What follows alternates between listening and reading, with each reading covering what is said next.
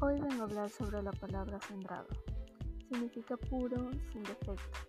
El adjetivo centrado se emplea para calificar la conducta, la condición o la actitud que carece de defectos, resultando pura o íntegra. El término derivado del verbo acentrar es limpiar y purificar. Es importante señalar que el concepto hace referencia a lo que no tiene muchas ni desviaciones, incluso cuando lo aludido es negativo o dañino. Dicho de otro modo, lo acendrado se mantiene fiel a su esencia o a su estado.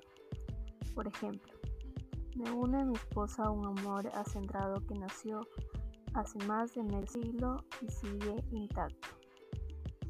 Muchas gracias por su atención.